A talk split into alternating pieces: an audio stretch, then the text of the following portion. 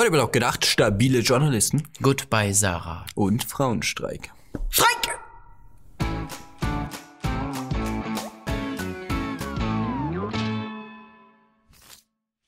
Am Wochenende feierte der Journalist und Autor Matthias Matusek seinen 65. Geburtstag im Kreise von Freunden und alten Kollegen.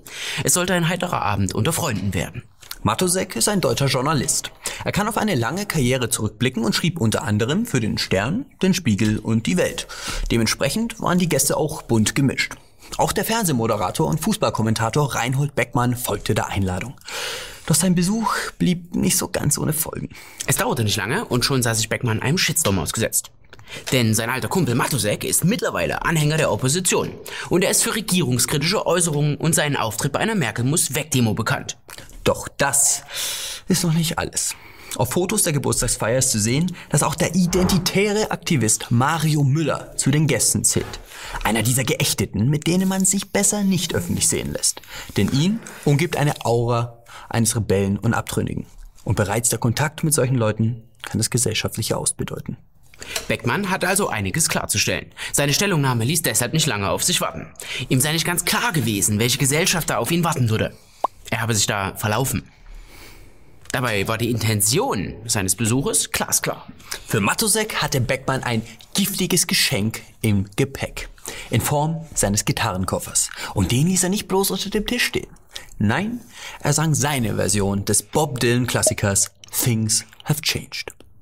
Matusek sollte etwas zu kauen haben. Schluckbeschwerden bekommen. So wollte Beckmann seine Widerworte gegen seinen Irrweg setzen. Hat der ausgefuchste Beckmann also alles inszeniert und war nur deshalb auf der Feier, um Matusek eins auszuwischen? War er auf einer Mission, wie einst Graf Schenk von Stauffenberg? Wollte er dem Bösen Einhalt gebieten?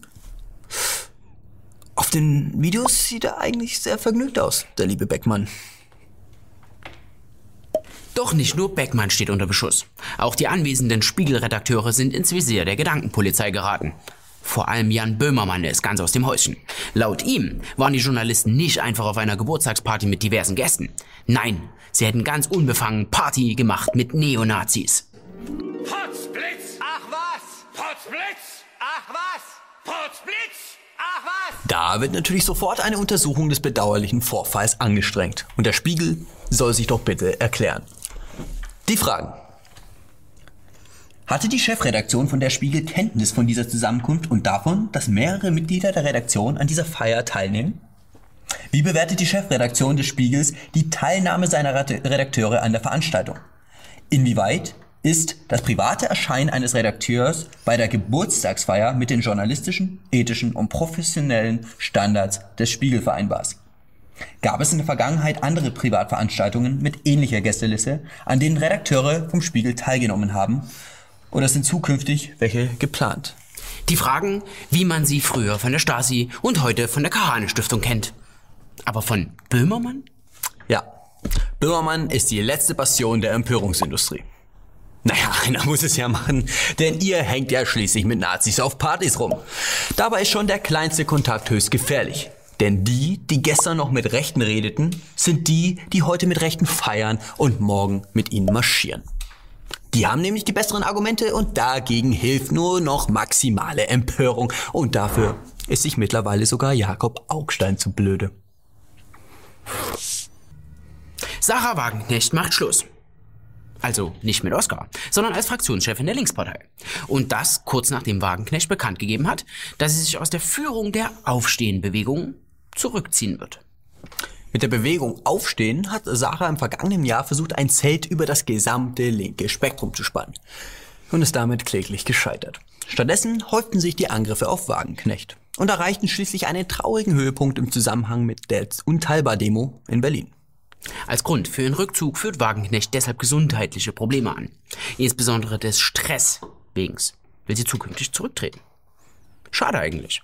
Denn unsere liebe Sarah war eine der wenigen linken Politikerinnen, die teilweise nachvollziehbare Positionen vertreten hat.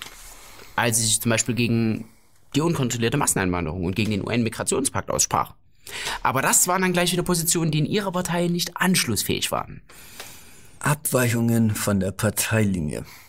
Tja, sowas hätte es früher bei Honey nicht gegeben. Aber die Methoden in der Linkspartei haben sich seit damals nicht geändert. Gegen Wagenknecht wurden regelrechte Mobbingkampagnen gefahren. Diese persönlichen Angriffe dürften mit ein Grund für ihre Erkrankung gewesen sein. Offene Grenzen und Sozialstaat für alle. Für die innerparteilichen Gegner von Sarah Wagenknecht passt das alles gut zusammen. Deshalb steht auf dem Parteiprogramm der Linken, wir fordern offene Grenzen für alle. Wagenknecht hingegen fand solche Forderungen immer weltfremd. Aber mit ihren Ansichten stand sie schon lange auf verlorenem Posten. Dennoch vertrat sie ihre Position mit Nachdruck und hielt den innerparteilichen Angriffen lange stand. Doch letztlich habe ihre Erkrankung ihr die Grenzen aufgezeigt, erklärt Wagenknecht. Experten sehen den Rückzug vor allem als Sieg für Kitja Kapping, der großen Gegnerin von Sarah. Doch mit dem Rückzug Wagenknechts verliert die Linke ihre charismatische Führungsperson. Zurück bleibt vor allem Leere. Die beliebteste Politikerin aus der Partei zu drängen, ist jetzt vielleicht nicht die schlauste Idee. Wenn Sarah jetzt aber weg ist, was ist dann eigentlich der Unterschied zwischen der Linken und SPD, Grüne? Das Spendenkonto. Spannend ist natürlich, was Sarah jetzt macht. Sie selbst kündigt an, dass sie zukünftig viel mehr Konzentration auf ihr Bundestagsmandat und auf das Bücherschreiben legen will. Aber Sarah ist ja nun weiß Gott kein Stubentiger. Es wäre tatsächlich schade, wenn wir sie in Zukunft nicht mehr so häufig sehen. Aber ein zahnloser Tiger ist Sarah noch lange nicht. Und sie hat tatsächlich mehr Potenzial, als nur das Feigenblatt für eine irrationale linke Politik zu sein. Also ich bin mir sicher, dass Sarah sich politisch neu orientieren wird wenn sie ihre Krankheit überwunden und wieder gesundet ist. Und dann werden wir wieder mehr von ihr hören. Und bis dahin wünschen wir ihr natürlich alles Gute und eine gute Besserung. Am Frauentag wollten Frauen durch einen Streik das öffentliche Leben lahmlegen. Dazu versammelten sich Feministinnen unter dem Motto, wenn wir streiken, steht die Welt still. Doch wieder erwarten blieb der Zusammenbruch der öffentlichen Ordnung aus. Und auch im Unternehmen machte sich das Fernbleiben von Frauen nicht negativ bemerkbar. So meldete die Zeit aus dem Maschinenraum, dass der Betrieb wie gewohnt weiterläuft. Auch ohne die Mitarbeiterinnen des Zeitverlages, die wegen des Weltfrauentages der Arbeit fernblieben. Na, ob solche Aktionen tatsächlich sinnvoll sind, wenn das nächste Mal Gehaltsverhandlungen anstehen? Immerhin beklagen sich in regelmäßigen Abständen Frauen, dass sie im Vergleich zu anderen Geschlechtern zu wenig verdienen. Würden.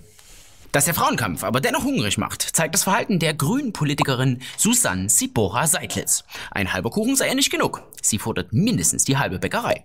Die Auswirkungen ihrer Heißhungerattacken wirken sich negativ auf ihre Gesundheit aus. Aber für ihr Übergewicht macht sie einfach das Patriarchat verantwortlich. Und die Gene. Männer könnten schließlich viel mehr essen, ohne so fett zu werden. Das sei doch ungerecht. Verständnis für Menschen wie Susanne Sibora Seidlitz zeigen die Berliner Verkehrsbetriebe.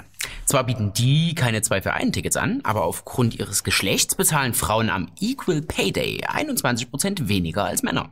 Bei 21% liege die offizielle Lohnlücke zwischen Männern und Frauen, sagen Wissenschaftler und vergleichen damit Äpfel mit Birnen. Susanne Sibora Seidlitz ist das völlig egal. Äpfel und Birnen kommen ihr sowieso nicht in die Tüte. Sie will Kuchen zum Frühstück, Mittag und Abendbrot. Und wenn sie die nicht bekommt, dann streikt sie. Aber davon werdet ihr nichts mitbekommen. Denn auch ohne Personen wie Susanne Sibora Seidlitz läuft der Betrieb wie gewohnt weiter. Jo, das war's mit der Folge. Schreibt in die Kommentare, was euer Lieblingskuchen ist. Was ist denn überhaupt dein Lieblingskuchen? Pfannkuchen. Das ist äh, kein richtiger Kuchen. Pfannkuchen. Na egal, Schwarzwälder Kirsch ist sowieso beste. Ansonsten an die Patrons, die neu dazugekommen sind. Maximale Ehre an euch, ihr seid Teil der Community. Die anderen natürlich auch, aber eben nur zweiter Klasse. Ansonsten haut da rein, Freunde. Liken, teilen, abonnieren. Was noch? Bis nächste Woche. Genau, bis nächste Woche. Folgt bis uns dann. bei Instagram. Der Pischer. Also nicht ihr, aber die anderen. Den ich folge. Und die nicht Patrons sind.